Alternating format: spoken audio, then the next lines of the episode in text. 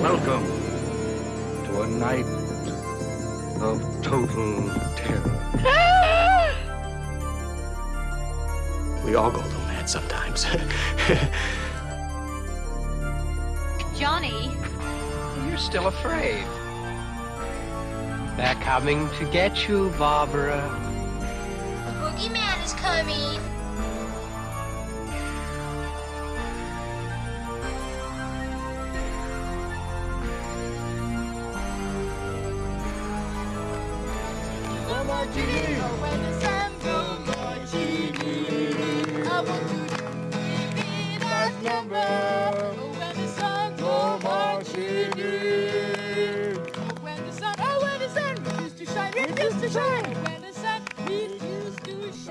Tous déjà raconté des histoires qui font peur, par plaisir de ressentir le frisson, pour rendre la chambre ou le campement plus chaleureux, pour rire des froussards et fanfaronner d'être les plus courageux.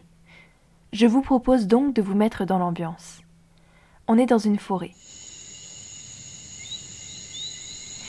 Sauf que c'est la nuit. On a fait un feu de camp.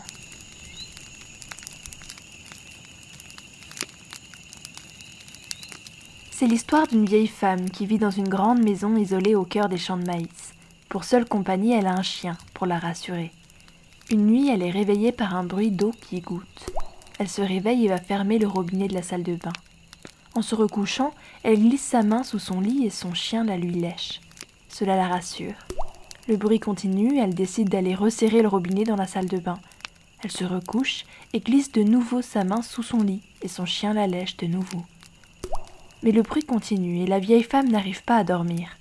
Elle fait un dernier tour de la maison sans rien trouver et se recouche donc en glissant sa main sous le lit. Le chien la lèche de nouveau.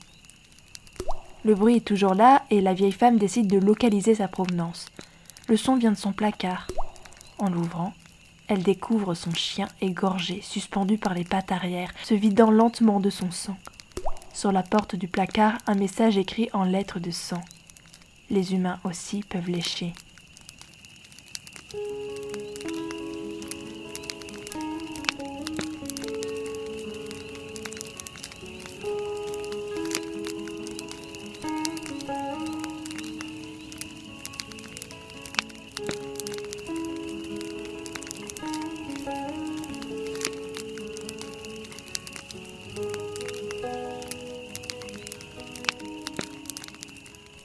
Sur une route de campagne, une jeune femme rentre de chez ses amis.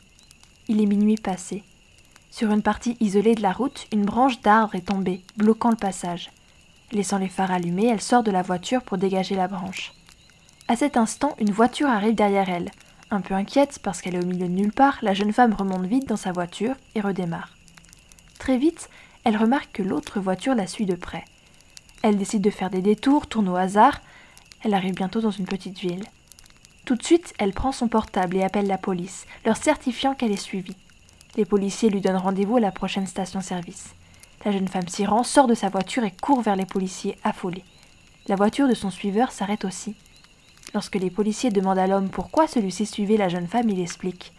Lorsqu'elle est sortie pour dégager la branche, j'ai vu un homme en profiter pour grimper dans son coffre. Je ne savais pas comment la prévenir. Les policiers s'approchent alors du coffre de la jeune femme et en l'ouvrant découvrent bel et bien un homme armé d'une hache encore tachée du sang de ses précédentes victimes. Et vous, avez-vous vérifié votre coffre?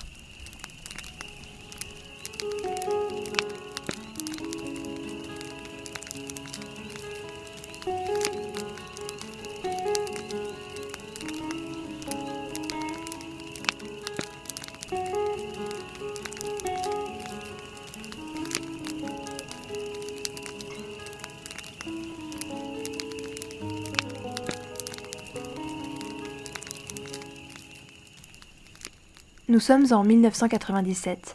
Une fillette de 9 ans que nous nommerons Anna organise une soirée pyjama avec quelques amis. L'une d'elles leur raconte alors l'histoire d'une certaine Mary Worth, une magnifique jeune fille qui aurait vécu il y a de nombreuses années. Suite à un très grave accident, Mary s'est retrouvée horriblement défigurée. Sachant à quel point cela la rendrait folle de voir son beau visage abîmé, ses parents lui interdirent de voir son reflet. Ils jetèrent tous les miroirs de la demeure sauf un, celui de leur salle de bain personnelle. Une nuit, Mary se faufila discrètement dans la pièce. Dès qu'elle découvrit son visage, elle s'effondra. Elle voulait tellement retrouver son ancien reflet qu'elle marcha directement dans le miroir pour le retrouver, jurant de défigurer à son tour tous ceux qui viendraient chercher Bloody Mary dans sa cachette. Après avoir entendu cette histoire, Anna et ses amis se disent que ce serait une bonne idée d'essayer pour voir. Elles s'enferment alors dans la salle de bain et répètent devant le miroir Bloody Mary, Bloody Mary, Bloody Mary. Soudain, une des amies d'Anna se met à hurler tellement fort que la mère fait irruption dans la salle de bain. Elle allume la lumière et découvre une scène horrible. Toutes les filles sont assises par terre, paniquées. Une seule reste debout, agrippée au lavabo, figée de terreur.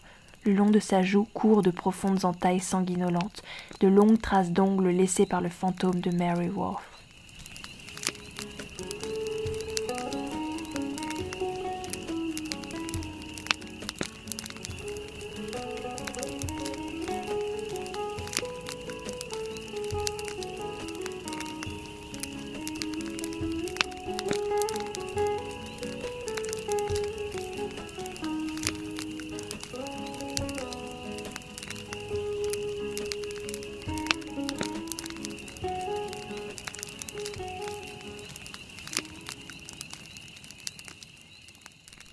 Une femme âgée vivant seule décide de faire un puzzle dans son salon pour passer la soirée.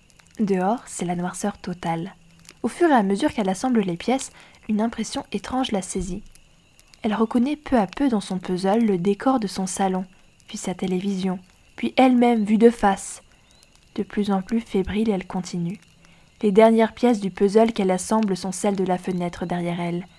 La toute dernière pièce du coin de la fenêtre montre le visage terrifiant d'un homme la regardant.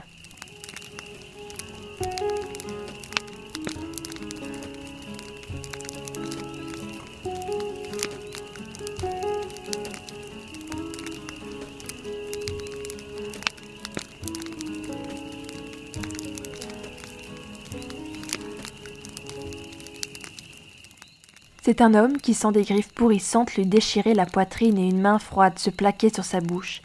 La dernière chose qu'il voit, c'est son horloge indiquant 1h07. Il se réveille.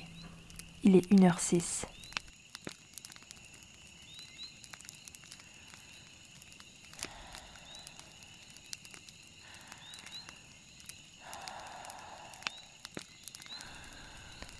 C'est un enfant qui entend sa mère l'appeler à l'étage. Alors qu'il monte les escaliers, sa mère le tire en arrière et lui dit J'ai entendu. Ça n'était pas moi.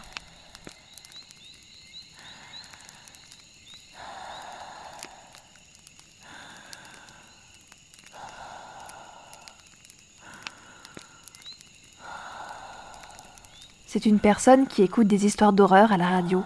Les bruitages sont de plus en plus chelous et elle songe à éteindre le poste, mais la respiration qu'elle entend ne sort pas de la radio.